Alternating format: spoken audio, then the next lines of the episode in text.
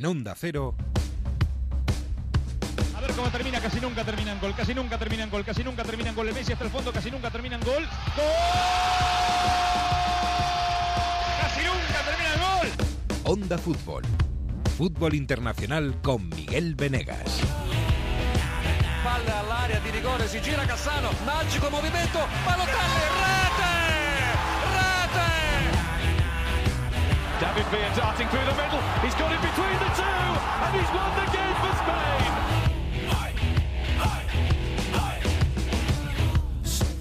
Hola, ¿qué tal? Muy buenas, bienvenidos a este casi mes de mayo en el que todo casi se decide. Ha quedado claro este fin de semana que el fútbol ahora sí se decide, porque a algunos les empiezan a temblar las piernas. Le pasó al Dortmund el sábado, cayó con estrépito en el derby ante el Schalke, le pasó al día siguiente al Bayern en Nuremberg, empate y gracias ante el penúltimo en la Bundesliga y le ha pasado otra vez al Paris Saint-Germain. Le pasó el sábado en la final de Copa ante el Rennes, aunque en este caso no sé si es más pereza o soberbia que nervios. Pero el París se ha quedado sin copa y termina la temporada pírrica con la liga como único título. Un título muy, muy aburrido. No sé si le temblaron las piernas al City en Barley porque ganó 0-1, pero le costó horrores conseguir el primer gol y el único. Eh, el Liverpool había goleado 5-0 al Huddersfield. Es verdad que el Huddersfield es el último de la tabla y está eh, ya descendido. Y quizás le temblaron las piernas a todos los aspirantes a Champions en la Premier, porque empate entre United y Chelsea, con algunos eh, errores de bulto. Derrota otra vez del Arsenal en Leicester. Y derrota del Tottenham ante el West Ham en las puertas de unas semifinales de Champions trascendentales, porque sí, la Champions llega a su fin y esta semana es el primer asalto de la penúltima batalla. De Champions vamos a hablar. Esto es puro fútbol, esto es Onda Cero, esto es el episodio 32 que empieza ya de Onda Fútbol.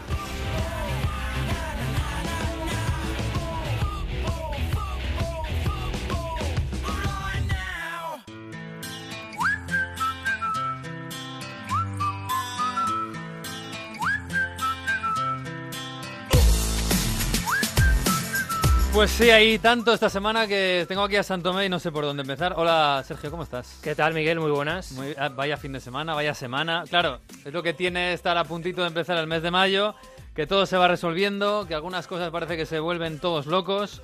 Eh, bueno, vamos a empezar, vamos a empezar por lo del París, que para mí es lo más sorprendente del fin de semana. Eh, esa derrota contra el Stade Rennes eh, en los penaltis en la Copa. Eh, nadie se la esperaba. A mí me ha recordado mucho la eliminación de, de la otra Copa, precisamente, ¿no? Eh, Iba ganando el equipo 2-0, de repente le empatan a 2, se van a la prórroga, los penaltis, Mbappé se vuelve, bueno, se vuelve loco, lanza una pierna cuando no debía, roja y luego pierden el partido, pierden la Copa, incluso los nervios, ¿no? Porque las declaraciones del final también han sido, no sé si un poquito preocupantes, pero, pero esto es muy raro, ¿no? Esto no debe- debería pasarle al París. No debería, ¿no? Eh, hombre, también hay que poner en valor el, la temporada que ha hecho el Rennes, ¿no? Sí, un equipo que es capaz de ganar un título después de, creo que lleva 48 años sin ganar uno. Un equipo que elimina al Betis en la Europa League, un equipo que compite bien también luego en la siguiente eliminatoria contra, contra el Arsenal, que es verdad que en la Liga se ha quedado o se quedó bastante pronto descolgado, pero que tiene jóvenes muy interesantes y que también es un poco la otra cara de, de la moneda y de esta película en la que, bueno, yo no contaba ni mucho menos con que el PSG se escapase este título. Menos aún cuando se pone 2-0 tan pronto en el partido, con además con la vuelta de Neymar, que yo entendía que, Mm. bueno, que era un motivo de, de no solo de celebración, sino también de, de impulso a nivel futbolístico de, del equipo, el poder contar con, con Neymar en el, equi- en, en el equipo, en el partido de inicio. Sí, además marca El golazo gol. que marca, bueno, Sí. es un golazo como la levanta en el, Bueno, el golazo, golazo el de Alves, ¿eh? el golazo de Alves también, el primero con Alves de- eh, jugando de, de centrocampista y ahora pues ya es un poco el momento de hacer balance de la temporada allí en París, ¿no? Ya con todas las competiciones terminadas para ellos y con lo que, claro, cuando estás acostumbrado a ganar todos los títulos en Francia, salvo algún asterisco muy puntual como el año del Mónaco o el año del, del Montpellier, pero estabas ganando no solo casi todas las ligas, sino todas las copas, supercopas y demás.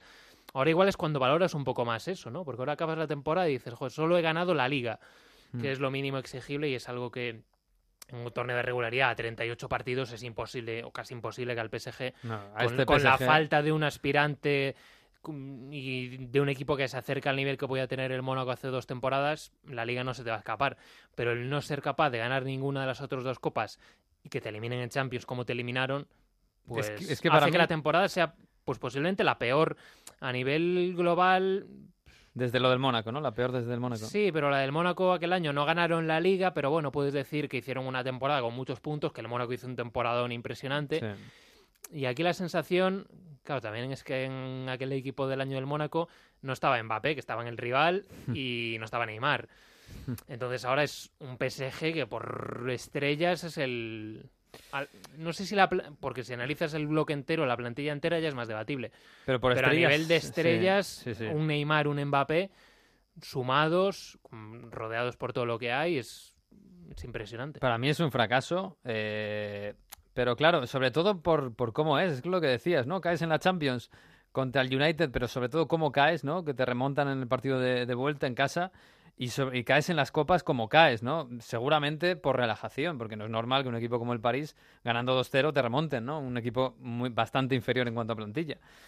Eh, pero bueno, vamos a ver qué pasa, ¿no? Porque también las declaraciones de Neymar, eh, no sé si el ambiente del vestuario va a estar bien. Suponemos que sigue Tuchel. Mm, Yo creo que sí. Sí, ¿no? Sí, yo creo que sí. Bueno, pues vamos a ver, porque habrá, fi- habrá fichajes este verano y el, el, bueno, el, el megaproyecto del París va a seguir adelante, desde luego. Eh, sorprendente, muy sorprendente lo de este fin de semana. Sorprendente para mí muchísimo lo de Alemania. Eh, quizás un poco menos que el Dortmund pierda en casa contra el Schalke, aunque el Schalke estaba, está muy mal, está tercero por la cola, cuarto por la cola, perdón. Eh, pero bueno, pierde en casa un poco desquiciado en la segunda parte por las expulsiones y por los errores en defensa, pero ya que el Bayern teniendo en su mano dar un golpe definitivo en la mesa eh, y, ganar la Bundesliga contra el Nuremberg, penúltimo de la clasificación, y que empate el partido y está a punto de perderlo, a mí eso, yo sé que no me lo esperaba. Es verdad que el Bayern está dando, bueno, casi una de cal y otra de arena, un equipo muy regular esta temporada, pero, pero a mí me parece un síntoma muy preocupante, más allá de cómo esté el Dortmund, ¿eh? Hombre, el Bayern eh, también se puede decir que llevaba una racha tremenda de partidos ganados, no solo en Liga, sino también en Copa en tres semanas. Le ganan al Bremen en las semifinales de, de Copa. Mm. Creo que un bache te lo puedes te lo puedes permitir, aunque no sea el momento más, más esperado. Yo también te digo que si el Dortmund hubiese ganado el partido del sábado por la tarde, no creo que el Bayern perdiese en Nuremberg. ¿Tú crees? Creo que hay un poco de relación entre las dos cosas y también es saber que el, que el Bayern pues tenía ese margen, el margen de poder permitirse un, un tropiezo. Pero el margen, pero y esa oportunidad de decir hoy Sí, ganamos la también, liga. también, evidentemente, pero bueno, juegas fuera de casa contra un equipo que se está jugando la vida, tú vienes de, de jugar un partido en tres semanas, no has tenido muchos días para descansar, ha sido un partido también muy polémico el de el de la Copa contra el Bremen por, por ese penalti de Müller. Eh, sigue mm, pudiendo empatar un partido del Bayern, Sí, o sea, sí, se puede sí. permitir un empate en las tres jornadas que quedan, sobre todo pensando en la última, que es en casa contra el Eintracht, que para mí es el partido clave ahora mismo en la, en la liga alemana, tanto por el título como por la cuarta plaza, Mm. pero sigue siendo favorito para ganarla. Para mí, eh, yo estaba pensando el otro día, eh, yo creo que el, el- el que tengamos liga hasta el final, en, este, en esta Bundesliga, eh, yo creo que al final, mira que me gusta el Dortmund como ataca, eh, sobre todo el Jadon Sancho, incluso el sábado, que fue un partido desastroso del Dortmund, me pareció una- un escándalo cómo juega. Pero yo creo que el, responsable de que haya liga hasta el final es el Bayern este año. El, bajón del Bayern más allá del- de que el Dortmund esté bien o no esté bien, porque también ha pegado petardazos gordos. Yo no sé si estás de acuerdo, pero... Bueno, pero la puntuación del Bayern es muy alta, es eh, seguramente acaba la temporada con 80.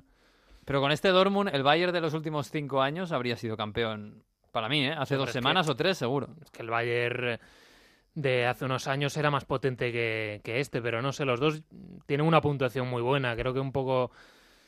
También tiene mucho mérito que el Bayern y hay que rescatarlo, que hubo un momento de la temporada, no hace muchos meses, que llegó a estar, creo que a 7 del Dortmund, a Sí. 7 seguro, no sé si algo más. O sea, que eran más de dos partidos de diferencia al principio de la segunda vuelta o al final de la primera. Y de eso fue capaz de, reponerse. Y en la segunda vuelta, si la miras, son casi todo victorias de- del Bayern. Sí, sí, no, está muy bonita. Ha pasado de todo en esta Bundesliga. Vamos a ver. Eh, vamos a ver lo que pasa, pero por lo menos, mira, eso que no teníamos los últimos años, liga hasta el final, este año lo tenemos. Y la Premier, eh, pf, yo no sé si también hay nervios. El caso es que el City ha ganado este fin de semana al Barley costándole mucho, 0-1. Es verdad que el Barley es un equipo que cuando se, se, se atrinchera atrás tampoco es fácil marcarle un gol, ¿no? Es verdad que Liverpool le ganó 5-0 al Huddersfield, que está desahuciado desde hace mucho tiempo ya. Eh, pero bueno, está, está muy bonita y me da a mí la sensación de que, más allá de que le haya costado al City, eh, estos dos partidos que quedan por delante, a los dos les puede costar y en cualquiera puede pinchar cualquiera de los dos. Estoy pensando en el Liverpool la semana que viene contra el Newcastle, por ejemplo, que el Newcastle está bien últimamente, aunque Benito no le querrá hacer un- una faena al sobre Liverpool. pero- el Newcastle ya va a tener una falta de tensión importante porque ha cumplido el objetivo con, bueno, en las últimas semanas ganando sus, sus partidos, el día de Southampton, el día de los tres goles de Ayoce y, y el triunfo en Leicester. Con eso el Newcastle ha salvado la temporada. Hombre, no te digo que vaya a salir a dejarse ganar, por pero el, supuesto. Bar- el Barley tampoco se jugaba nada, ¿eh? Mira. Pero es distinto, es distinto por la forma de jugar del Barley y por el carácter del entrenador del Barley y por el estilo británico del Barley y por el propio ambiente de Turf Moor. Yo creo que es distinto Newcastle de, de Barley. Yo, a mí me extrañaría que el Liverpool, vamos, creo que va a hacer los, los seis puntos Sí. y creo que va a depender del City. Si es capaz de hacer los seis puntos, que lo normal es que sí. Eh, Leicester, eh, Leicester en casa y la última jornada acaba a domicilio en el campo del Brighton. No tiene partidos entre semana el Manchester City, solo tiene que centrarse en la Premier. El tramo complicado ya lo ha pasado, que era esta semana, que tenía tres partidos en siete días. Mm. O sea, Es tú muy ves, difícil que se le escape esta liga. tú ves seis puntos del Liverpool y Yo seis, seis puntos, puntos, de City. ambos, sí. Sí. sí. Bueno, eso dejaría una, bueno, dejaría una liga de escándalo de los dos, la verdad. ¿eh? El, el Liverpool sería campeón en casi cualquier temporada, menos en esta, eh, contra el City, que eso también habrá que, que valorarlo. Bueno, bueno, pues eh, nada, tenemos eh, una jornada muy especial, una semana muy especial, está de puente, del primero de mayo. Eh, dejo la Champions para el final y te pregunto por la Europa League. Eh, lo primero el español, el Valencia, que yo creo que es la, la más potente, bueno, más o menos, ¿eh? tampoco, ahora que lo pienso tampoco lo tengo tan claro, pero Valencia, Valencia Arsenal, el Arsenal viene mal, eh, por lo que ha hecho en las últimas dos jornadas, que ha perdido las dos, y además contra equipos con los que no debería perder. ¿Cómo lo ves? ¿Favorito el Arsenal? Para mí es favorito el Valencia. Sí. Creo que llega mejor a esta eliminatoria, con más confianza. Y creo que es jugador por jugador mejor equipo en casi todos los puestos. Mm. Creo que es mejor en, Incluido la delantera, que es lo más potente del Arsenal. Para, no, para mí lo único en lo que es mejor el Arsenal es en el 9. Mm. Eh, no así en el segundo punta, porque considero que Rodrigo no es, no es peor que ninguno de los segundos puntas de, del Arsenal, pero en el resto, centro del campo, extremos, Mm. laterales, centrales, incluso portero, para mí neto mejor que Leno. Creo que el Arsenal, o sea, que el Valencia es, yo le veo superior, no muy superior, Mm. pero le veo favorito en esa, en esa eliminatoria. Bueno, vamos a ver qué cara tiene el Arsenal, porque me da la impresión de que, de que es un tiro al aire, que puede ser puede salir cara, puede salir cruz, y ahí el Valencia aprovecharía. Eh, Chelsea-Eintracht, en principio muy favorito el Chelsea, pero el Eintracht ha demostrado que tiene un equipo muy majo, los de la delantera muy buena. No juega Rebic el partido de Mm, ida. Sí, está sancionado para la ida por la amarilla que vio contra el Benfica. Para mí no es muy favorito el Chelsea. Para mí es favorito a secas. Para mí es una eliminatoria de 55-45, 60-40 como muchísimo. Mm. Creo que el Chelsea no está bien. Aunque haya puntuado en Old Trafford, creo que hace bastante tiempo que el, que el Chelsea no encadena un par de partidos realmente buenos. Creo que es un equipo que, que ha perdido confianza durante la temporada y creo que dependen demasiado de Hazard Mm. Si Hazard está bien, pues evidentemente es el mejor de los 22 que va a haber en el campo, mejor que cualquiera del Eintracht y puede resolver él solo la eliminatoria. Pero creo que va a estar, creo que va a necesitar estar bien acompañado si el Chelsea quiere pasar. Porque el Eintracht, eh, bueno, en ataque ya sabemos lo que tiene, sobre todo con, con Jovic y con la posibilidad de juntarlo con, con Aller. Y aunque no esté Rebic, bueno, pues también en el Chelsea tiene la baja de Rudiger. No sé, creo que le puede hacer bastante daño el, el Eintracht si juega como viene jugando hasta ahora esta temporada. Puede ser la revelación el Eintracht, ¿eh? como que consiga meterse en la final. Eh, y en la Champions empiezo por el Ajax-Tottenham, que parece un poquito la más debilitada, aunque bueno, el Ajax nos ha demostrado que no hay que, no hay que tomárselo a risa. Y el Tottenham, bueno, sin Harry Kane, pero ha hecho un está haciendo también un temporadón con Son, con Eriksen, con Dele Alli. Eh, ¿Cómo lo ves? Le están dando favorito al Ajax. No sé si tú coincides. Yo mm, veo, yo creo que el, el Tottenham de Pochettino puede ganar el partido perfectamente. ¿eh? Para mí es favorito el Tottenham. Ah, lo, mira, dije, coincides conmigo. lo dije en el transistor la noche que eliminó al City, me parece. Mm. Aunque no esté Kane y aunque se pierda la ida Son y el Ajax esté muy bien, que evidentemente lo está. Es verdad que es muy regular también el Tottenham este año. Ha hecho partidos Sí, magníficos pero y También el Ajax. y el Ajax si, miramos eso, el Ajax viene de cuatro partidos maravillosos, Mm. los cuatro últimos de la Champions, y en Liga está mucho mejor. O sea, ahora está, lleva dos, tres meses muy seguro, manteniendo el pulso al, al PSV y creo que va a ganar la Liga. Pero el Ajax hace tres meses era un equipo que iba al campo del Feyenoord y le metían seis, Sí. que jugaba contra el Jeremín y le metían, cua- y le metían cuatro. O sea, es un equipo que, que sí, que está muy bien, que es una maravilla, que nos Sí, encanta pero a todos. ponen la pero- musiquita de no, la Champions están viniendo no, arriba. pero, no, pero digo, aparte de eso, que tiene sus carencias. O sea, es un equipo Sí, que el sí, sí, Tottenham, claro. si lo estudia bien y lo plantea bien, le puede hacer daño. Le puede hacer daño eh, en la parte defensiva, le puede hacer daño en los dos laterales, sobre todo en el derecho, que Mazraoui Sí. tiene algún, algún problema defensivo. Y luego el Tottenham es que tiene muy buenos jugadores. Aunque Mm. no estén estos dos, Kane es un centrocampista, perdón, eh, Dele Alli es un centrocampista de primer nivel mundial. Y Eriksen en su puesto es de los, De los de los mejores. del mundo Sí. tienes una buena defensa, tienes un equipo que está, vamos, ante la mejor oportunidad de su vida en no sé cuántos años, si es Sí, que alguna sí. vez han tenido alguna de este de este estilo. Entonces, no sé, espero un partido muy bonito por también por cómo juegan los dos y por cómo lo plantean. Eh, un partido no, vamos, la eliminatoria en general, tanto la Mm. ida como la vuelta. Pero para mí favorito el Tottenham por, por poco. Y favorito el Barça contra el Liverpool, pero en partido de ida en en el Camp Nou, eh, bueno, también el Liverpool es capaz de cualquier cosa, está claro. Pero mm, al final yo creo que todo se reduce a Messi.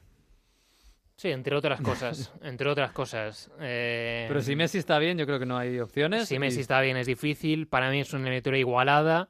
Favorito el Barça.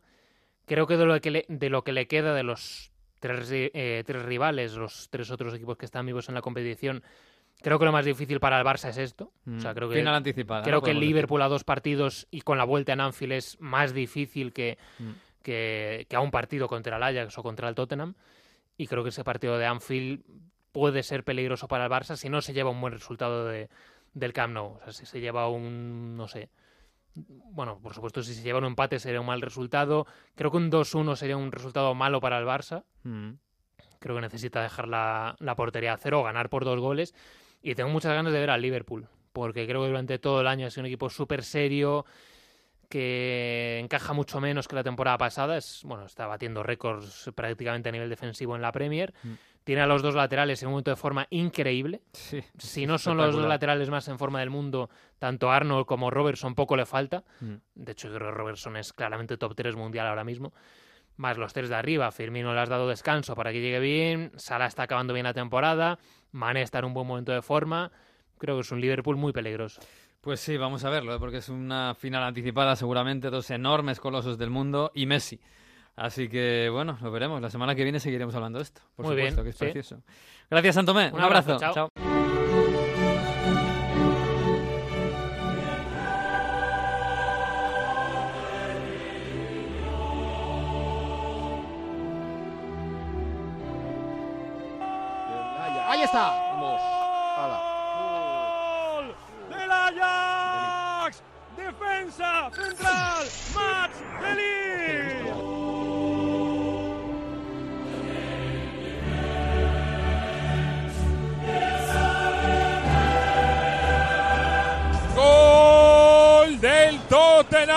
Marca Heung Min Son.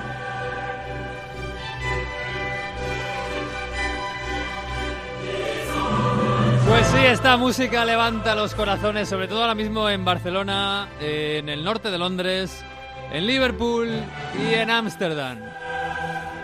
Es una bonita semana. Empiezan las semifinales de Champions, la penúltima batalla, la última antes de la gran final. Y esta semana tenemos los partidos de ida. Vámonos a Londres. Hola Jesús López, ¿qué tal? Muy buenas. Hola, buenos días, ¿qué tal? Hay nervios. Hay nervios. En Inglaterra tiene que haber más nervios que los últimos años, desde luego. Sí, desde luego. Eh, desde luego que sí, porque al final, eh, vamos a ver, yo creo que es la primera vez en muchos años que se ven con, con seis posibilidades de, de ganar la Champions, aunque es verdad que el Barça siempre está ahí como ese fantasma, ¿no? Que, que mantiene los pies en el suelo y que te, te dice que tampoco va a ser tan fácil. Pero hombre, eh, dos equipos eh, a esas alturas eh, es más de lo que están acostumbrados. Bueno, por lo menos una final sí que apostarán, ¿no? Otra cosa es ya ganar, que al final yo se lo decía ahora, se lo decía a Santomé, aquí todo depende de Messi. Pero la final, joder, Inglaterra la tiene ahí, ¿no? Entre el Tottenham y el Liverpool, pues alguna opción, vamos, algo tienen que tener. Algo debería haber, sí. Bueno, Pero bueno, eh, veremos, porque tampoco hay que fiarse mucho. No, no. Para algunos no es favorito ni el Tottenham ni el Liverpool. Así que, oye, vamos a llamar a Italia. Está por ahí, creo, entre pucheros eh, de Champions. Mario Gago. Hola, Mario, ¿qué tal? Muy buenas. ¿Qué tal? Muy buenas. ¿Qué tal? Sin Esta- Champions y sin Europa League, los italianos. Esta música hace daño allí en Italia, ¿verdad? Eh, lo que pudo ser y no va a ser, sobre todo en eh, un cierto equipo bianconero. Pero bueno, aquí ya se está pensando en la próxima temporada, sobre todo con un Ajax que todavía mucha gente se... Sobre todo los que no son de la Juventus, ¿no? Pero se quedó alucinado de cómo jugó en en este en este en el estadio de esta ciudad, ¿no? En el Juventus Stadium porque hizo un verdadero partidazo. Todavía nos algunos se frotan los ojos de cómo se puede jugar al fútbol también. Y todavía algunos lo están celebrando. Luego vamos a hablar de la celebración de San Siro del otro día del Ajax. Pero está por ahí tenemos un ilustre contertulio de esta casa de Onda Cero que además es un poquito red, es un poquito de Liverpool. Hola Enrique Ortego, muy buenas. ¿Qué tal? Muy buenas. ¿Qué tal? ¿Cómo estás? Bien, bien, esperando esperando la eliminatoria. ¿Hay nervios? No, normal, no. A mis años ya no me pongo nervioso por esas cosas. A lo mejor cuando empiece el partido un poco. ¿Hay miedo? ¿Miedo al 10? No, no, tampoco. Hay respeto mm. enorme. Sublime. Sublime. ¿Qué, qué, posibilidades ves al, al, Liverpool? Porque es verdad que, el, Liverpool es mejor que el año pasado, ¿eh? Las que Messi conceda. Bueno, yo no sé si llega en su mejor momento de la temporada, a estas semifinales, pero bueno, es, mm, es imposible mantener un, un, equilibrio tanto físico como, como táctico durante todo, el, todo, durante todo el curso. Pero bueno, yo creo que las posibilidades pasan por las que conceda, los que conceda Messi y cómo Klopp sea capaz de, de poder frenarle, ¿no? Yo creo que ya se han hecho tantos intentos mm. para frenarle y nadie lo ha conseguido. Alguien un poquito más, alguien un poquito menos. Yo recuerdo que el Liverpool con con Benítez hizo una cosa rara metiendo a Arbeloa eh, la banda izquierda para marcarle y una segunda vez hizo una cosa con Rise y con Arbeloa a la vez, mm. los dos en esa banda izquierda, uno de lateral y otro como de interior bueno, yo creo que Klopp mm, no se va a preocupar mucho de Messi, va a intentar cerrar espacios, pero no se va a obsesionar con Messi, me parece. ¿Qué crees que yo pensando en el partido de ida, eh, que es en el Camp Nou y que seguramente Liverpool lo que quiere es eh, tener la eliminatoria en casa con su público para, bueno, para amedrentar un poquito al Barça con ese ambiente. Eh, claro, el Liverpool en principio es un equipo muy ofensivo y el Barça también. Pero quizás a Klopp le interese un poquito guardar un poquito la ropa en el partido de ida, teniendo en cuenta que además este año ha mejorado muchísimo en, lo defensivo. No, no creo. Yo no creo que vaya a renunciar a sus tres hombres de arriba, que vaya a renunciar a la presión alta, que vaya a aprovechar contra, contraataques y aprovechar espacios con la velocidad de Salah, de Mané, el juego entre líneas de, Firmino si finalmente puede jugar. No, yo no creo que mm. en ese sentido no pienso que el Liverpool va a renunciar a nada porque la eliminatoria si la si la tiene que ganar la puede empezar a ganar en el en el Camp Nou marcando algún gol, o sea que, mm. en ese sentido yo creo que es más eh, el Liverpool si quiere estar en la final del Metropolitano debería marcar en el Camp Nou, si no con, con Messi, o sea, porque a Messi le puede frenar un día, pero frenarle dos es muy difícil, mm. o sea que todo lo que sea marcar tú son más goles que obligas a marcar a Messi. Eh, Jesús, ¿cómo está Firmino? Porque el otro día no jugó, parece que tiene una lesión muscular y claro, con las lesiones musculares nunca, nunca se sabe porque arriesgar es, es, muy malo. Pero bueno, Klopp se supone que dijo que, que, está, que era optimista, ¿no? Que pudiera jugar. Sí, desde el principio, desde que se anunció que no podía jugar el partido de Liga, eh, se dijo que no iba a haber problema para Firmino para, para jugar con el, con el Barça. O sea que en principio, y salvo sorpresión, yo creo que no va a haber problemas para que esté. Mm, ¿Qué, qué se espera allí? ¿Qué, ¿Qué, Liverpool se espera que llegue? Eh, vamos a ver. siempre eh, o una cosa un poquito, teniendo en cuenta que está enfrente del Barça, una cosa un poquito diferente? Claro, eh, yo imagino que no va a cambiar mucho club lo que va a hacer. No, no, creo que. Me sorprendería mucho que haga algo especial por Messi, etcétera, porque trata de defender como equipo, trata de presionar todos juntos. Quizá donde más puede haber algún cambio es en la zona del centro del campo, donde más habituado está a ir rotando según el partido, ¿no? Pues eh, mm. eh, puede entrar Henderson, puede entrar Fabiño, dependiendo un poco de, cómo vaya, o puede a lo mejor montar un mediocampo más defensivo de lo habitual. Ese puede ser la, concesión que haga. Tiene a Milner también. Bueno, en fin, ya lo veremos. Pero yo creo que por ahí es donde tiene un poquito margen de maniobra Klopp. El resto, eh, yo creo que va a ser lo de siempre. Va a presionar bastante fuerte al Barça.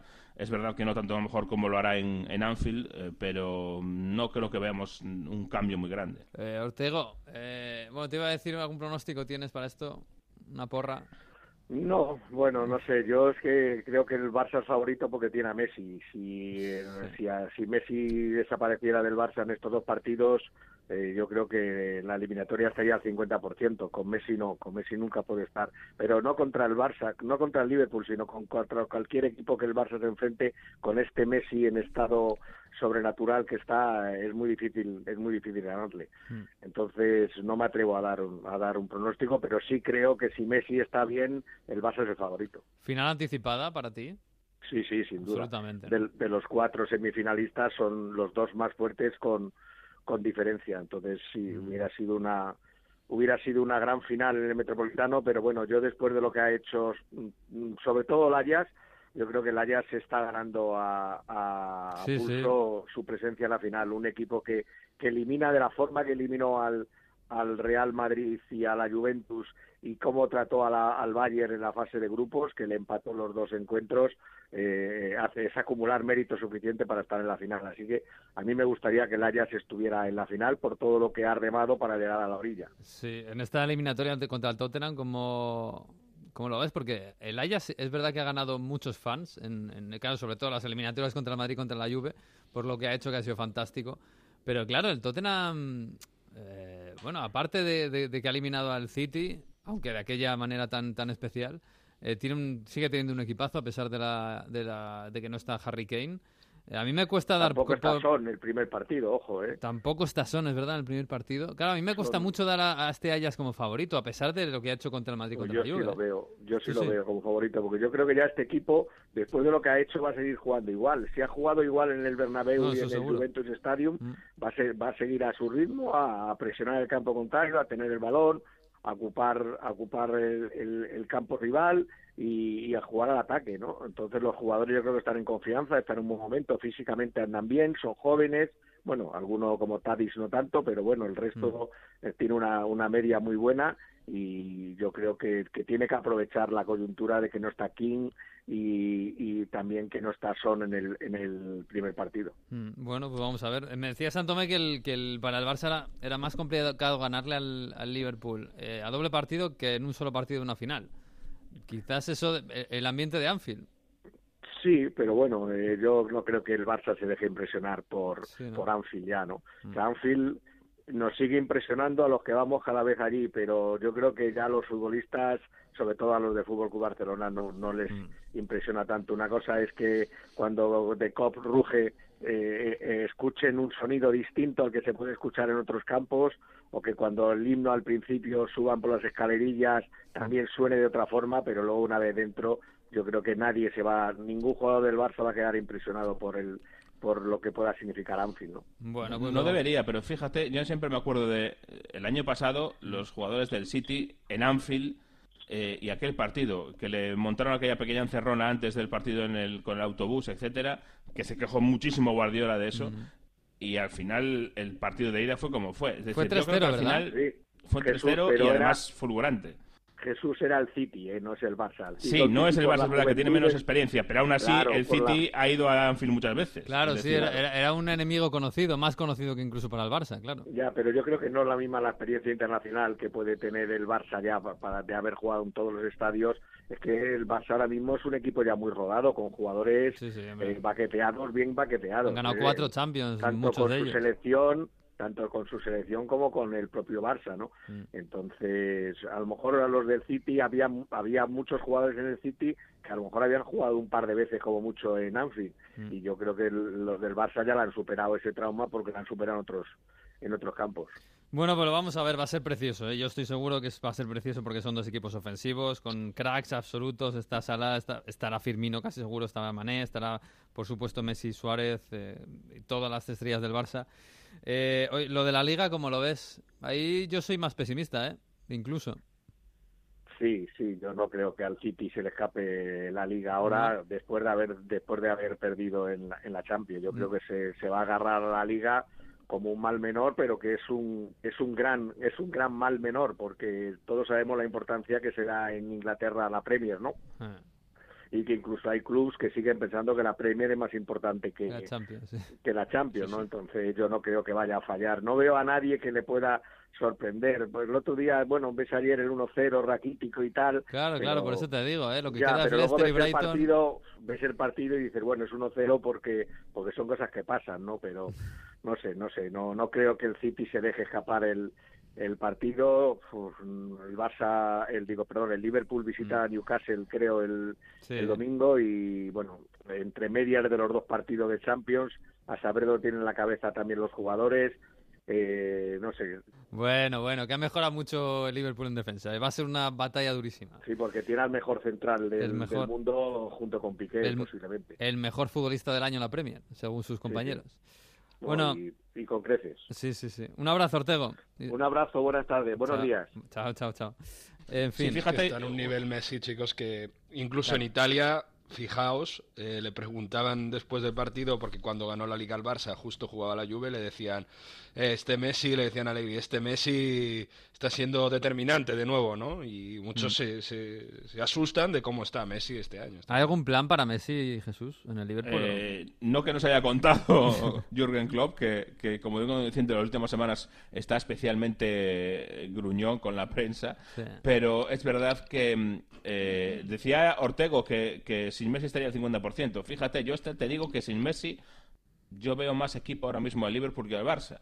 Eh, pero claro, es hacer trampa eso, porque no puedes quitarle a Messi al Barça. porque Hombre, sí, claro. Con lo cual, claro, con lo cual, pues tampoco lo veo eh, tan tan difícil. Yo me parece raro que, que Klopp vaya a hacer algo especial.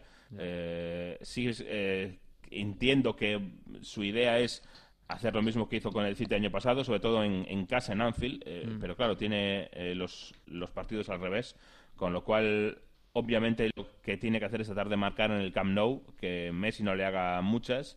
Eh, por eso yo creo que va a jugar Gómez y por eso creo que a lo mejor donde hay un pequeño eh, eh, margen de maniobras en el centro del campo, donde sí que es verdad que no tiene un trío titular indiscutible, sino que ha ido cambiando muchas veces. Bueno, pues tiene a Milner, que es un tío de mucho trabajo, tiene a Henderson, que lo ha puesto en otro puesto, en vez de ponerlo últimamente en su lugar habitual, que es de medio centro defensivo, lo ha puesto de interior y le está dando buen resultado. Y es un tío que también eh, tiene un carácter un poquito más defensivo, más marcador, con lo cual a lo mejor por ahí puede buscar alguna idea eh, Klopp. Pero fuera de eso, mm, la defensa de cuatro va a quedar la de cuatro, no va a poner a un lateral eh, de extremo, no va a hacer ese No, tipo de no, cosas. Nada de esto. Más, más algo táctico, eh, imagino. No sé si poner a Fabiño eh, persiguiéndole de alguna forma, no sé, o, a checar los espacios en el centro del campo con los tres del medio, no sé. Pero imagino que algo tendrá que hacer Klopp, porque está claro que este Barça pasa totalmente por Messi. Y si Messi está bien, mm, es que ni el Liverpool ni nadie tiene mucho que hacer. En fin, eh, oye, de la otra semifinal, eh, claro, no se me acordaba yo, la ausencia de Son también es muy importante en, Sí. en- en este Tottenham, que a falta de Kane está encontrando un nuevo crack en el coreano. Sí, porque Son y Kane, eh, los dos delanteros claros eh, del, del Tottenham no van a estar en el Quizás sí de casa. Pochettino, en el que yo creo, yo- para mí, yo lo decía antes con Santomé, para mí es un poco favorito del Tottenham y además es que confío mucho en Pochettino y en, y en cómo ha podido preparar ese duelo contra el Ajax, cuya cara ya, ya sabemos todos cuál va a ser, la misma de toque, de, de agresividad arriba que tenemos antes. Yo creo que Pochettino mm, tiene algo en la cabeza.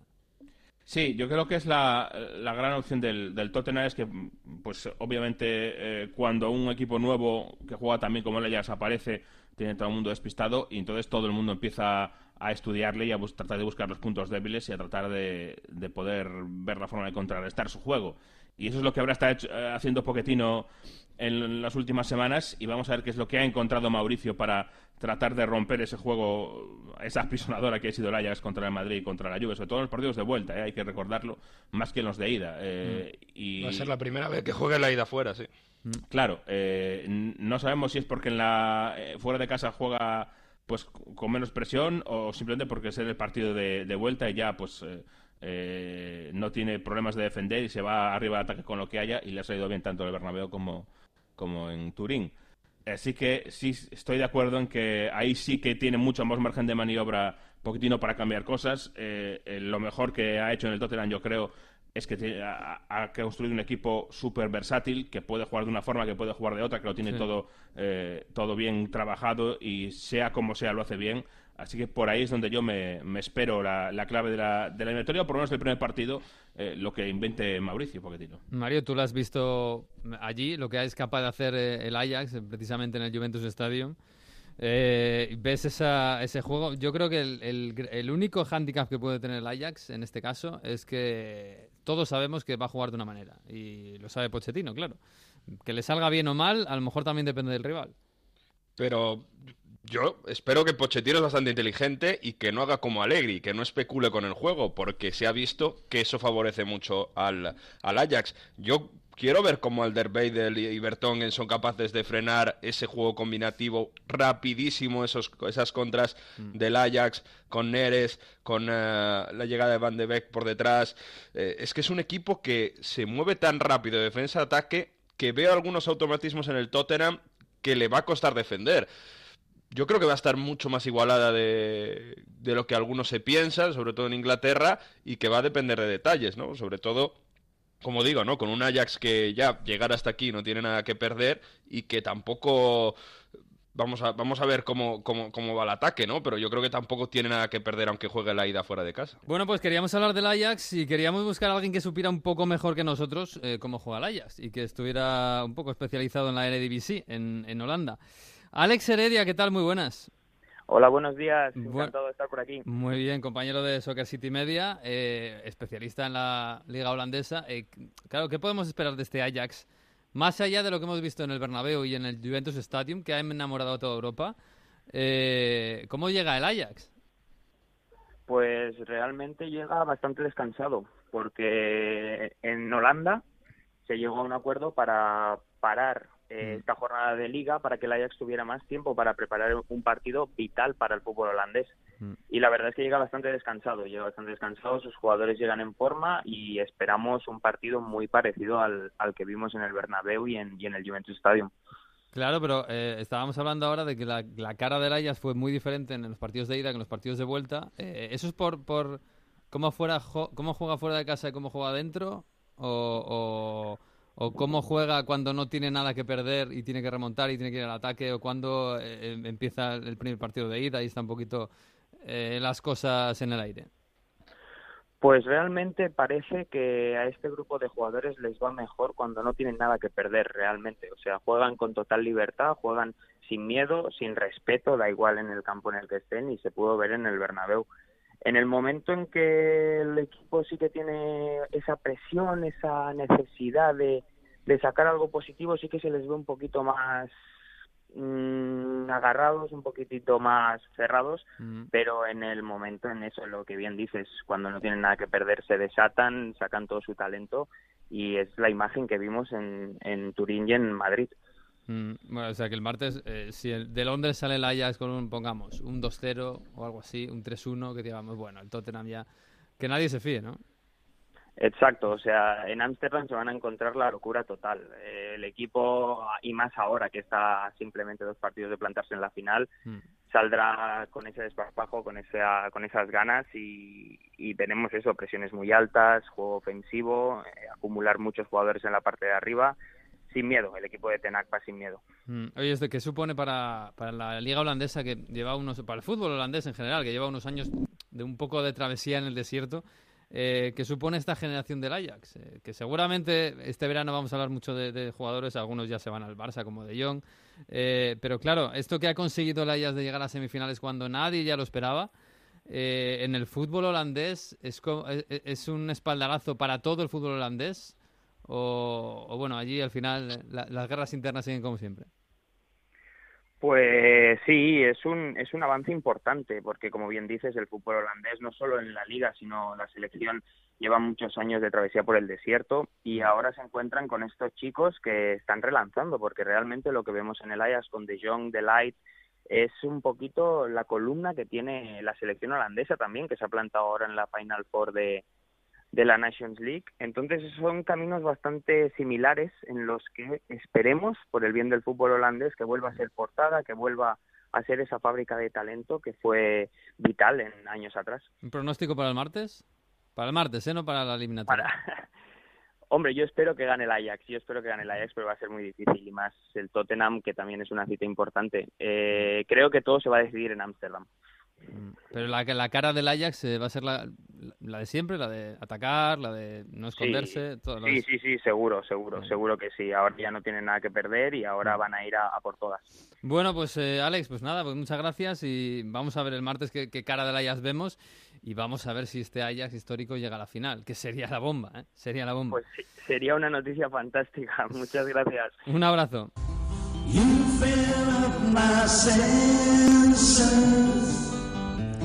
like a gallon of magnets,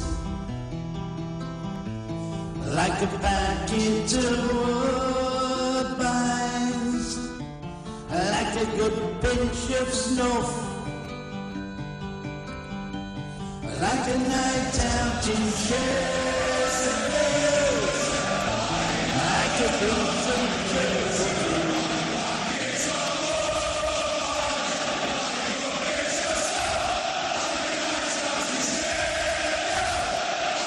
Pues esto es el Sheffield United, su himno y su afición, que ahora es de primera, de, de Premier. A partir de la próxima temporada, un equipo histórico, 130 años de historia, y que vuelve a la Premier. Jesús, bueno, esto siempre está bien, ¿no? Recuperar a, a viejos mitos. Sí, desde luego que sí. El Sheffield United eh, hace años que no estaba en la Premier League y va a ser bonito volver a tenerlos en, eh, en su estadio, allí en Bramall Lane, eh, que es nombre totalmente de, de la calle de al lado del pueblo, ¿no? Mm. Bramall Lane. Eh, me encanta ese nombre y es verdad que va a ser una alegría tenerlos eh, de nuevo. Y desde luego que es un equipo que tiene una historia, yo creo que especial, porque eh, lleva dos ascensos en tres años, desde que volvió a coger el equipo un exjugador como es Chris Wilder. desde que volvió allí, cambió el club de arriba abajo y han pasado de lo que sería la segunda B a primera división en solo tres años. ¿eh? Mm. Eso es remarcable. Mm. Pues sí, además eh, sube también el Norwich, ¿no? En un, en un final de la Championship, todavía no acaba la Championship, que queda el, bueno, queda una jornada y queda luego el playoff, pero claro, marcado por esto que hizo el Leeds de Bielsa. Eh, auto, auto dejarse un gol, ¿no? Más o menos. Sí. Sí. Más o menos, sí. Bueno, lo, lo comentamos. Eh, Hay una jugada en la que se adelanta el Leeds, eh, se, se queda en el suelo lesionado un jugador del equipo rival. En medio campo, ¿eh? No en el área ni nada. Sí, sí, en el medio campo, ¿eh? no, no tal. Pero es verdad que hay una, un área un poco gris, yo creo, en esta jugada, Mm. en este partido, porque al final el, eh, hay un jugador que parece que hace como que lo va a dejar, gestualmente parece que como que la va a tirar fuera, le da para adelante a la pelota y ese le doy para adelante así como quiero quiero la cosa, se convierte en un pase en profundidad. Entonces llega el centro y el gol. Es una área gris, yo creo. Es, es difícil de, de decirlo claramente si, si debería haber eh, tirado fuera o no. Si lo hace adrede para que parezca que lo voy a tirar fuera y no lo tira fuera, a mí me da esa sensación. Mm. En cualquier caso, se monta el lío en el banquillo. Yo creo que a Bielsa le pesó en ese momento todo lo que pasó, eh, el famoso Spygate, cuando, cuando pillaron, le pillaron espiando el entrenamiento Sí. de un rival. Y, y entonces, dentro de la, de, de la discusión que hubo en el banquillo, Bielsa dijo, bueno, vale, pues os de- devolvemos el gol. Y mandó a todo su equipo que se quedara quieto al reiniciar el partido para dejarles un gol. Y todo equipo menos uno. Sí, hay un eh, central que parece que se queda un poco sorprendido, ¿no? Que dice, ¿qué hacéis? Eh, sí que siguió, de hecho. Sí. Entonces, eh, aquí hay un par de, de vertientes después de, de todo lo que pasó. Bueno, primero el Leeds empató y, y el Sheffield United, a consecuencia de eso, eh, es eh, ascendido matemáticamente. No hay que olvidarse, lo tenía difícil igualmente el Leeds porque tenía una distancia eh, grande, ahora se quedó a, a- a cinco puntos, pero, pero mm, no, es, no, no es que no se jugara nada, lo tenía difícil ascender directamente, pero, pero ahí estaba. Y mm, claro, después del partido, por un lado, Bielsa ha pasado de ser el, el tramposo que espía a el adalid del juego limpio, en muchos, en- para muchos en Inglaterra. Pero ojo, hay un daño colateral muy grande. Ese jugador que no le hizo caso, Jansson, el central, y que era el único que perseguía al delantero rival mientras todos los demás compañeros estaban parados mirando. Ha dicho Bielsa después del partido, Eh, Jansson no quiso obedecer la indicación que le di. Eso eh, disminuye, va contra mi autoridad y no sé cuáles van a ser las consecuencias Mm. cuando pierdes el respeto de un jugador, cuando un jugador te falta el respeto. Eh, no sé, no pinta bien para Jansson no. eh, y mucho menos con, con Bielsa, pero claro, eh, eso te genera una duda. ¿Merece este jugador que no se quiso dejar meter un gol, merece un castigo muy, muy duro? Uf, Claro. No lo sé. Supongo que, supongo que lo hablarán, ¿eh? Porque en el vestuario dirá, oye, ¿por qué no has hecho eso? Lo mismo dice, no, es que no, no me enteré muy bien. No sé por qué. No, Bielsa ha dicho que no quiso, no, no quiso, no, no, sé, es, un- lo que ha dicho Bielsa. Ya, ya, ya. Es una imagen un poco rara. De todos modos, a Bielsa le preguntaron después del partido eh, por qué había tomado esa decisión. Eh, para algunos fácil, porque estaba la, la- la- o sea, clasificatoriamente era casi imposible para el Leeds eh, ascender matemáticamente, poder ascender, vamos. Eh, pero bueno, le preguntaron porque es evidentemente es muy sorprendente que un equipo se deje meter un gol por no haber tirado el balón fuera con un rival en el campo. No se lo regalamos, se lo devolvimos. Los hechos son los que se vieron y la interpretación de los hechos eh, las, la, la expresamos a través de la conducta, de la decisión que tomamos. El fútbol inglés es reconocido en ese sentido, por lo cual eh, yo no soy quien debe expresarse en un lugar donde esa forma de actuar es una, un valor. Bueno, yo, yo para mí es sorprendente primero porque yo me, me parece bien que no se tire el balón fuera a no ser que el rival esté mal y en cualquier caso el árbitro tendría que hacerlo. O sea, me parece bien que alguien no tire el balón fuera porque un rival esté en el centro del campo tirado en el suelo. Me parece bien, con lo cual no, bueno, me parece un buen gesto, pero bonito gesto, pero innecesario. Y de todos modos es verdad que el Leeds no- ya no se jugaba nada, porque por mucho que hubiera ganado era casi imposible que consiguiera ascender. De todos modos, mucha, mucha fuerza es el Leeds United, que tenemos amigos allí, a, a Gaby Ruiz y a Víctor Horta, y que va a empezar un playoff que es muy bonito, que va a acabar en Wembley y a ver si consiguen ascender. Y de todos modos yo insistiría en esto. Yo para mí no es un caso normal de es que no se tira el balón fuera. No, es que hay un juego ahí al despiste para mí. Porque un futbolista hace como que se para, eh, se frena eh, y le da el balón así como mm, quien la deja ir. Pero aún así hay- tiempo para la defensa para def- defender la jugada. ¿eh? Eso quiere decir que... Sí, yo- después, después hay un centro, pero aún Claro, así ese, no- no, ese el gol en no es, el gol no, no se produce sí o sí por eso. O sea, el gol es porque, bueno, luego la jugada acaba en un buen disparo. la jugada, la jugada de peligro se genera por eso, Ah. digámoslo así. Y luego hay un centro y un gol. Pero eh, el pase al extremo, al que centra, al que da la, la asistencia, viene marcada por eso. Yo no sé si es adrede, Mm. si es que el jugador que da el pase pretende eh, pretende simplemente dejar ir la pelota y, y el, y el extremo no le hace caso o no lo lee así y va por él como si fuera un pase normal, pero ahí no es una jugada normal. No es una jugada normal de yo sigo jugando, el otro equipo sigue jugando, no tiro el balón fuera y, y ya está. Eh, ha- hay un eh, elemento, hay que verlo. ¿eh? Yo para mí eh, no es exactamente el caso de simplemente no tirar el balón fuera, sino de aprovecharse un poquito de eso. Ya. Bueno, bueno, pues vamos a ver, vamos a ver. Le, le deseamos mucha suerte. A ver ese, ese Leeds si consigue ascender en ese playoff que va a empezar dentro de dos semanas. Eh, en la Premier, eh, yo no sé, lo decía ahora con Ortego que le veo muy pesimista con el Liverpool. Yo no sé si al City le tiemblan un poquito las piernas, eh, porque le costó bastante eh, marcarle al Barley, que no se jugaba nada. Es verdad que el Barley es un equipo rocoso, que defiende bastante bien y mucho. Yo me, me reafirmo en, en que el City está llegando muy, muy, muy, muy justo hasta final de temporada. Además, obviamente, el tema de la Champions eh, mentalmente, en confianza, ha supuesto un golpe Sí. muy, muy duro y ahora da la sensación en el City que todo lo que queda es perder algo, ¿no? Porque da la sensación que ya tiene la, la Liga y, y- y tiene la final de la FA Cup y parece que la Liga solo la puede perder el City. Y por eso yo creo que, que están temblando las piernas. Fíjate, los cambios, los cambios de Guardiola. Entraron Stones y Otamendi, dos centrales por Agüero y Sterling. Stones en el 83 y, y, y, Ster- y Otamendi en el 92. Cuatro centrales, eh, Sí. eh, eh, acabó con cuatro centrales y eso que... Y dijo Guardiola que si hubiera tenido algún más cambios igual metía alguno más. Joder, cómo Eh, está cambiando la cosa, ¿eh? Claro, yo creo que eso te indica el estado en el que, en el que llega el equipo, que no es tan visible o tan evidente desde fuera, Mm. pero sí lo es desde, desde dentro. Y, y- y fíjate, el propio Tamendi eh, ha desaparecido y era, y era titular. Stones ha desaparecido, el año pasado era titular.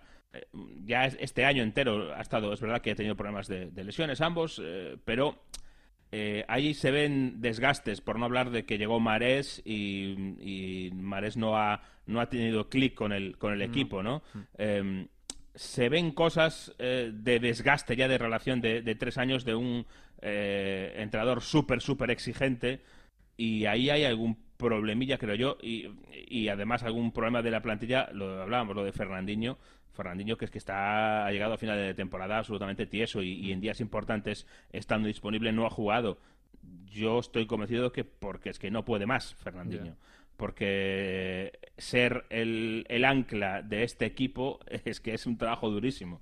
Y Fernandinho ya no tiene 20 años para, para desgracia de todos. Eh, fíjate eh, lo que dijo Son el entrenador, eh, el entrenador rival, el entrenador del Barley, al acabar partido. Eh, he visto a Pep Guardiola con mis propios ojos y lo he oído con mis oídos gritar: iros al córner, iros al córner. Eso es un halago. Sí, es verdad. Es un gran halago para el Barley, ¿eh? Exacto. Uf, vamos a ver qué pasa la semana que viene contra el Leicester, porque creo que el Leicester llega más o menos fuerte. Es verdad que tiene pocas opciones de, de Europa League, pero alguna tiene todavía.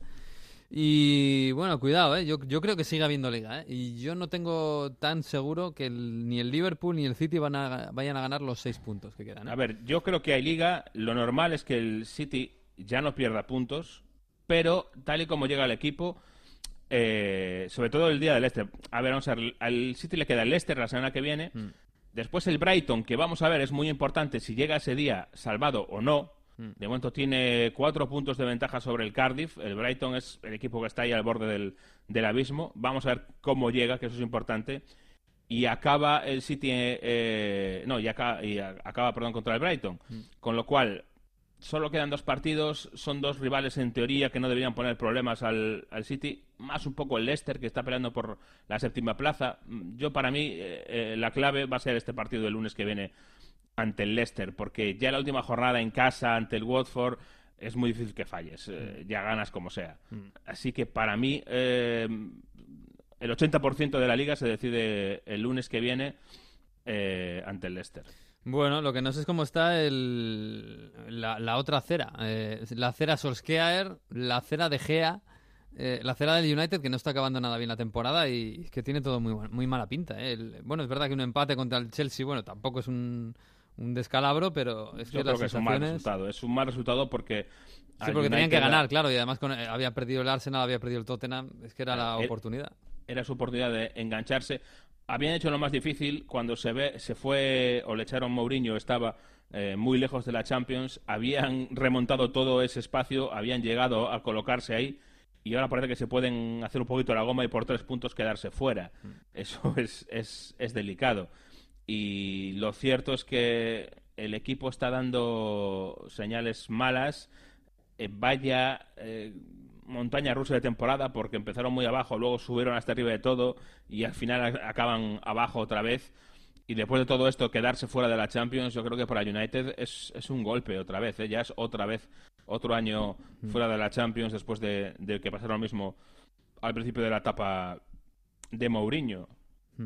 Al United le quedan dos, dos eh, o sea, el calendario posiblemente más fácil que puedas tener, porque la semana que viene juegan con el Huddersfield, el colista descendido hace mucho y cuya defensa es eh, Sí, para, para llorar. Y la última jornada vamos a ver contra el Cardiff, que puede que ya llegue de descendido a esa, semana o no, ya veremos, o puede que se juegue la vida, pero en principio el calendario es muy, muy asequible para el, para el equipo de Solskjaer. El problema es que no dependen de ellos. Y si hubieran ganado este partido, dependían de ellos con este calendario, eh, estaban prácticamente dentro de la Champions. Ahora no lo, no lo tienen nada claro. Vamos a ver qué pasa con el Tottenham, que al final parece que le pelea en el tercer puesto, pero ahí sigue en el tercer puesto a pesar de todo. El, el Tottenham sigue aguantando y además tiene eh, cierta ventaja. El Chelsea, em, es que yo veo muy difícil ahora mismo que a estas alturas se le escape al Tottenham y al Chelsea la tercera y la cuarta plaza, sinceramente. Sí, yo también. Ya con tan poquito por jugar, con dos jornadas. Sí, sí, sí. Además hay equipos como el United que se está claro que, que necesitan las vacaciones, ¿eh? Eh, Sí, la sí, sí. necesita Solskjaer, la necesita De Gea, por supuesto, la necesita incluso Pogba, a ver qué pasa, la necesita todo el equipo y todo el club y- y para reconstruirse. Con De Gea, además, es que hay ahora un- una división de opiniones, ¿no? Por un lado, eh, si hay una ola de, de apoyo muy grande a, a De Gea porque todo el mundo sabe que ha sido uno de los baluartes tremendos del United en esta época mala del club y ha sido de los pocos que ha mantenido la, la bandera en alto eh, para ese equipo. Pero es verdad que esta temporada eh, no está bien y está concediendo muchos goles. Y además, aunque no eso no importaba mucho en Manchester porque con ellos lo hacía bien, ahora se ve en perspectiva y a esta temporada en Manchester ya le están sumando también el Mundial. Que, que para ellos estaba como en otra burbuja aparte, porque mientras con ellos parase bien, todo iba bien, pero cuando empiezan a verle fallar, ya lo ven con cierta perspectiva y también incluyen el Mundial y lo que ha pasado con, con la selección española. Por ahí eh, tiene un problema David De Gea en un momento en el que, mm, uno, está negociando David De Gea su contrato y el problema es que el United no llegaba a las cantidades grandes, grandes que pedía. De Gea, los pedía Sí, obviamente sí, sí. Por, por ser un jugador importante. Y dos, eh, el United está en medio de una, de una reconversión, está pensando en reconstruir el equipo, en vender medio equipo y traerse otro medio equipo. Ah, Luego veremos si eso se cumple o no, pero es un planteamiento. Y en ese sentido, pues también si no renueva y si que necesito dinero para mm, reconstruir mi equipo, pues a lo mejor llega un momento en que algo hace clic en el United y dice, bueno, pues voy a vender a David De Gea, que no ha renovado conmigo, y de ese modo pues me financio los fichajes que tengo que hacer.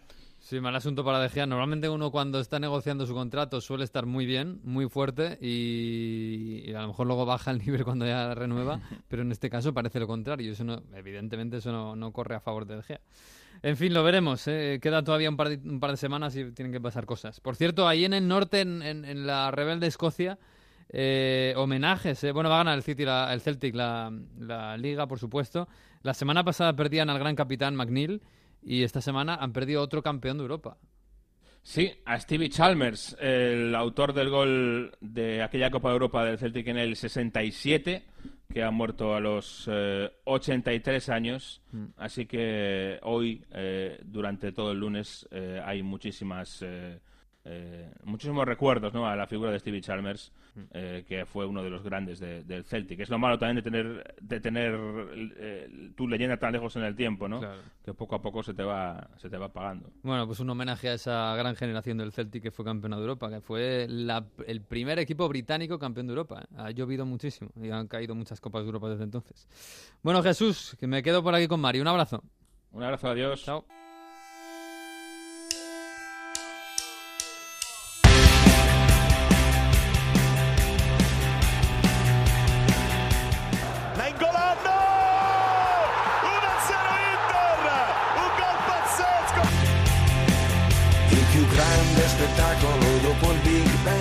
Bang. Poco di ritorno di Pjanic, Cristiano Ronaldo, eccolo! L'1-1, il pareggio della Juve al minuto 61 ed è il gol numero 600 in carriera con i club. chitarra senza saper suonare, volevo dirtelo. Bueno, pues ha decidido Mario empezar la sección de Italia con Giovanotti, que no es una mala opción. Hola, otra vez. Mario, ¿cómo estás? Por aquí estamos, sí, Giovanotti. Sé que hay gente que nos sigue que le gusta mucho Giovanotti, tiene mucho, muchos seguidores entre el, público español, por ejemplo en Valencia, yo sé, Sí, sí. el Esteve Esteve y Juk son muy fans. y Sí, sí. son muy fans. Y por cierto, es una música que suena en el Juventus Stadium todos los partidos Ah, que juega la Juve en casa mientras, se calien- mientras calienta el equipo. así A mí me que, pegaba bueno. que es del Inter, que era del Inter Giovanotti. Yo no sé si estoy muy lejos. Mm, no, es más de la Juve, lo que pasa es que no se evidencia demasiado futbolísticamente. Ah, bueno, bueno, bueno. bueno. Oye, eh, lo del sábado, eh, lo primero, el derby de Italia. Esto es el derby de Italia porque se supone que son los dos equipos con más seguidores y, y- históricamente con más títulos y con más dinero de, Bueno, con más títulos no, pero con más dinero de Italia. Eh, y fue casi un homenaje al Ajax, ¿no? más que, más que un, un partido por algo en, en la liga italiana, porque claro, los dos prácticamente lo tienen todo más o menos hecho. Hay que decir que es el derby de Italia porque lo inventó un periodista en los años 60-70, Gianni Brera, Mm. y que en esa época sí, el Inter estaba mucho más eh, por delante del Milan y por eso era los dos equipos que más seguidores tenían, ¿no? Y sobre todo los eh, dos equipos que grandes que más se odian. Es un poco el Barça-Madrid en España, Mm. pues eh, lo que hay en Italia, aunque ahora la Juventus está muy muy por encima y por eso el Inter, los seguidores del Inter quisieron bromear o vacilar a, a los Sí. de la Juve con ese game over, esa coreografía, ese tifo al principio del estadio y algunos con bueno con detergentes de Ajax para hacer recordar que la Champions League, bueno, se, se le escapa. Por hay que recordar que el Inter tiene más Champions League que la Juve. Y por y eso, que es el bueno, último italiano que ha ganado la Champions, es verdad. eh, sí, Aunque desde hace ya 2010. cada vez hace más, tiempo.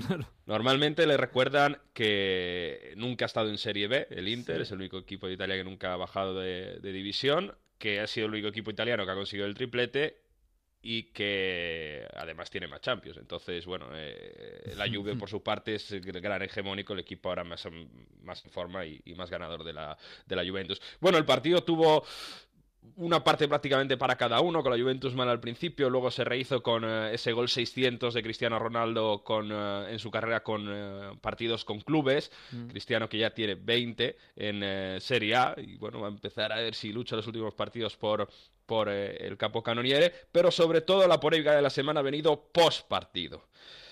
Aquí eh, va a ser difícil entender algo de los que no sepáis italiano, pero he tenido que traerlo, porque durante, sabéis, desde la eliminación de la Juventus, lo comentábamos la semana pasada, a Allegri se le está atacando mucho desde diversos sitios, y sobre todo del estilo de juego.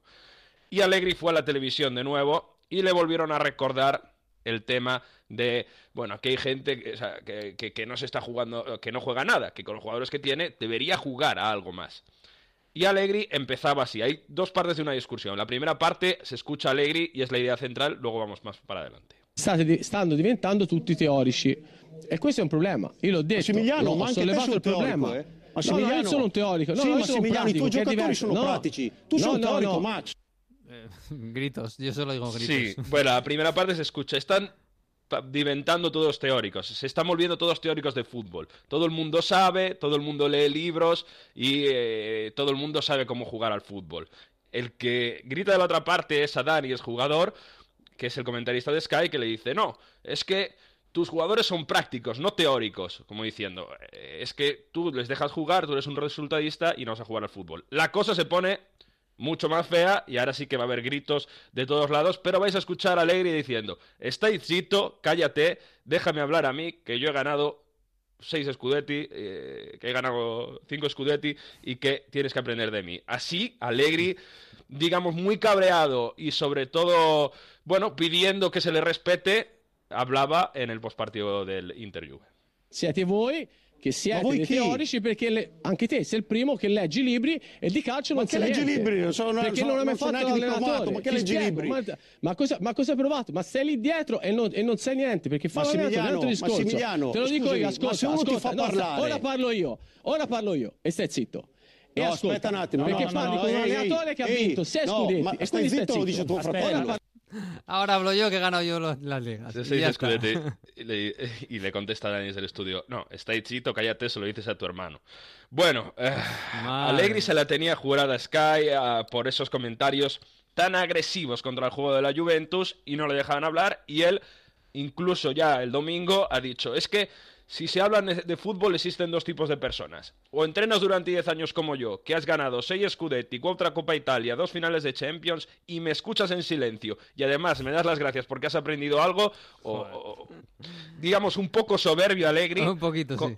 Pero es verdad que quizá ha habido demasiadas críticas, demasiado feroces contra un entrenador que ha llevado a la Juventus a dominar con eh, gran, gran facilidad en, en el campeonato, ¿no? Y en eso estamos. Si se ha faltado el respeto, si Allegri eh, hace bien en responder así de duro, y si seguirá, que seguimos con eso, porque hay otra vez la voz de Guardiola, es muy difícil, se sabe, pero hay quien dice que Agnelli está intentando conseguir el milagro, como consiguió el que traer a Cristiano Ronaldo, A traer a Guardiola. Guardiola. O sea que el- la Juve quiere a Guardiola y el Inter quiere a Simeone. Y no van a fichar a ninguno de los dos, por lo menos de momento. Madre mía, Bueno, cómo está la cosa, ¿eh? Podemos entrar en el tema Conte ahora, porque tiene bastantes novias. ¿Ah, sí? Más todavía. Me dijiste que la Roma la semana pasada también te estaba por ahí el Inter con Marotta. eh, ¿Y ahora qué más? y estaba ayer en el eh, Torino Milan viendo al conjunto rosonero Ajá. y el tema Roma, ¿no? Durante la semana se ha propuesto, se ha visto cómo empezamos porque la Roma va a comprar o se va a hacer con los eh, derechos del director deportivo del Torino de, de- esportivo, deportivo del Torino, Petracchi. Petracchi y Conte son muy amigos y le han ofrecido ya a Conte que sea el entrenador con un sueldo muy importante, con un proyecto en el que él va a tener muchas cosas que decidir y Conte lo está estudiando. Parece que, bueno, quiere ver si la Roma entra en Champions la próxima temporada, Mm. qué plantilla puede tener, pero la opción de la Roma está sobre la mesa y a Conte no le disgusta. Claro, está la opción del Inter, que puede jugar Champions seguramente el año que viene, con Spalletti, con todos los líos que hay, con si se va Icardi, que está diciendo Bandanara que no, no, que Icardi se quiere quedar en el Inter, todo parece pensar que va a salir. Y la opción del Milan, porque está claro que Gattuso, después de meses donde los resultados le han tenido ahí, ahora mismo el equipo se ha caído definitivamente. Después de caer eliminado en Copa Italia, con un juego prácticamente nulo y sin, digamos, la personalidad o la intensidad que le había permitido incluso ganar con tener la portería cero, en el partido del domingo por la noche eh, contra el Torino se vio las dificultades psicológicas del equipo ante un toro que no jugaba demasiado, pero que sí que aprovechó bien las ocasiones y que dominó intensamente a su rival. Por tanto, Gatuso por ahora no va a ser despedido, pero eh, está claro que su continuidad en el Milan eh, no va a ser mucho más larga. Y si sigue perdiendo, podría entrar Leonardo, director deportivo, bueno, dirigente del Milan, podría vol- volver a los banquillos y acabar la temporada. Se le complica mucho entrar en Champions al Milan, cosa que, por cierto, al Torino está ahí, ¿eh? Cuatro jornadas, dos puntos de diferencia, podría ser algo histórico. Mira, primera página, portada de la Gacheta de los Sport, para ello, para mucha gente aquí en Turín, eso ya es histórico. Hombre, ya te digo, eh, ahora está a dos puntitos de la Roma, que es el que marca la Champions, pero ojo, porque juega la Atalanta contra el Udinese y si gana se mete en Champions, se mete cuarto. Atalanta en final de Copa Italia. En final de Copa Italia, también. bueno, bueno, sería una locura, que, que además se lo han ganado, ¿eh? porque es el equipo más ofensivo después de la lluvia ahora mismo, lo ha sido mucho durante la temporada. Vamos a ver qué pasa bien. con esa Atalanta, ¿eh? jugando estupendamente bien. Bueno, oye, hablando del Torino, ha sido una semana especial en toda Italia, porque se cumplía, bueno, se cumplían 75 años de la liberación del fascismo, no, sí, 75 años de la liberación del fascismo, no, 74 todavía, de la liberación del fascismo y en Turín eh, me has dicho que se ha vivido de forma incluso un poquito más especial ligado al fútbol. Hay un jugador que hubo varios jugadores durante ese periodo histórico que no tuvieron las cosas demasiado fáciles o mejor dicho por decisión propia se quisieron involucrar con el futuro del país en Italia mucha gente salió al campo al digamos al campo de batalla para intentar defender que tuvieran más libertad. En Italia durante la Guerra Mundial había una dictadura, después con la invasión de los alemanes muchísimos se tiraron a defender derechos y libertades para intentar que Italia fuese un país libre. En este sentido, eh, los partigiani tuvieron en sus filas todo tipo de, de gente, entre ellos eh, el de un futbolista, Bruno Neri, que jugó en la Fiorentina, que jugó en la selección italiana y fue muy importante, y jugó en el Torino. Pues bien, en esta semana tan importante, donde algunos políticos Mm. quieren, no voy a decir manchar porque no quiero entrar tampoco en cosas políticas, ¿no? Pero sí que quieren eh, hacer rivalidad con esto, porque al final es eh, política de parlamento y quieren meter eso.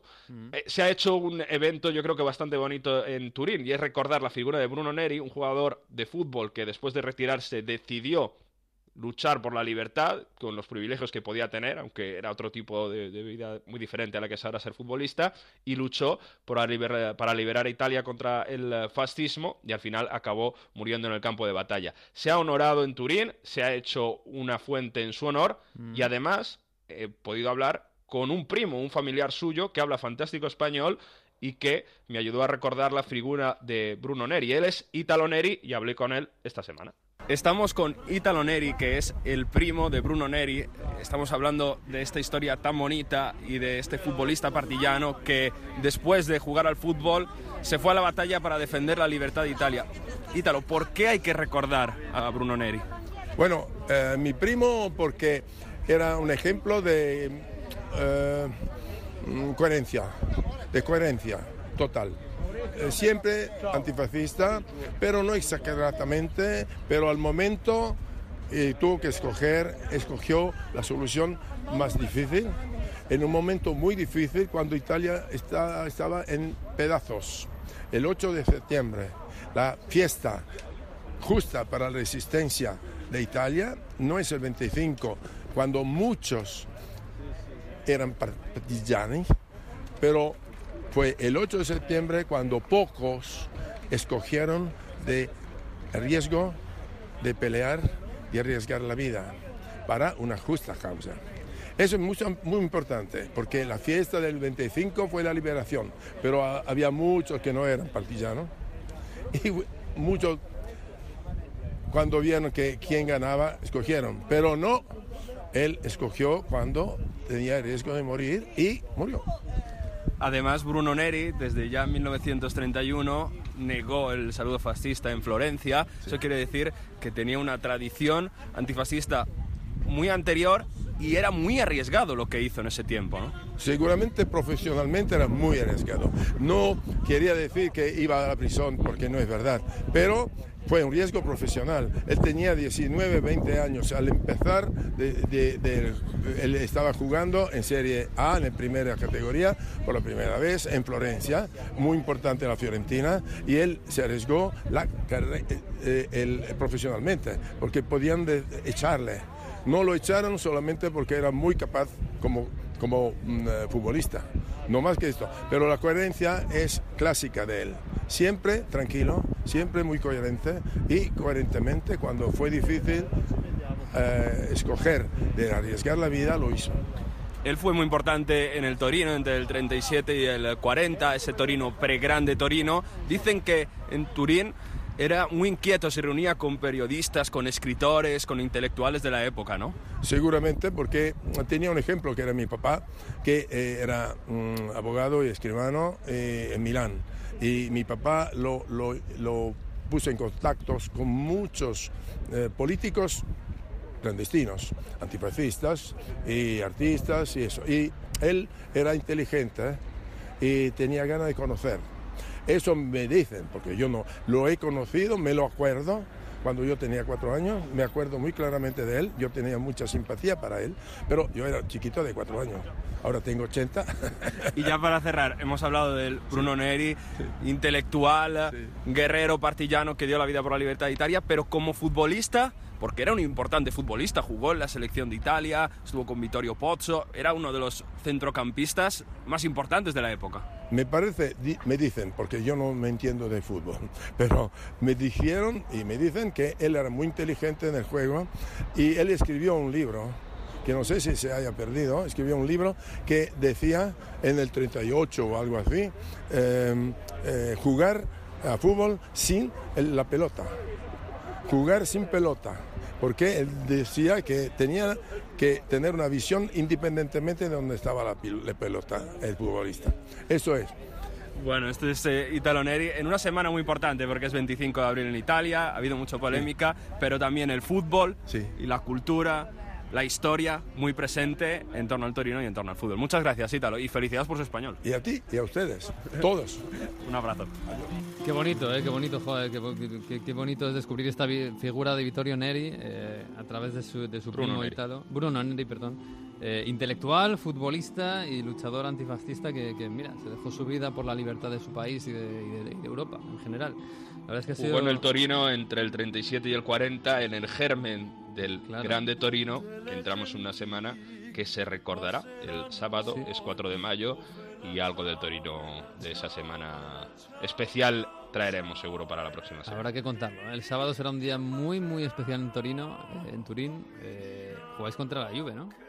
El viernes cambiaron el derby de fecha con la eliminación de la Ajá. Juventus y por tanto tres derby en el campo de la Juventus, cuatro en aniversario en Superga del Grande Torino y no me puedo imaginar la de gente que puede haber en la Mm. colina si se gana el derby o no, porque yo recuerdo más de 20.000 Sí, personas es en la última sí. vez que fue fin de semana, o sea que seguramente será gran, gran multitudinaria con la afición del Toro soñando con la Champions y en el recuerdo Bruno Neri, ¿eh? ese Mm. futbolista que dio todo para que ahora en Italia haya libertad.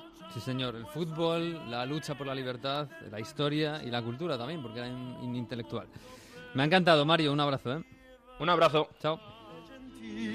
Pues con esta historia nos vamos a marchar. Esta semana no puede estar el profesor Víctor Gómez, pero lo estará la semana que viene, a partir de la una de la tarde, como siempre, el lunes que viene, en Onda 0.es y en todas las aplicaciones.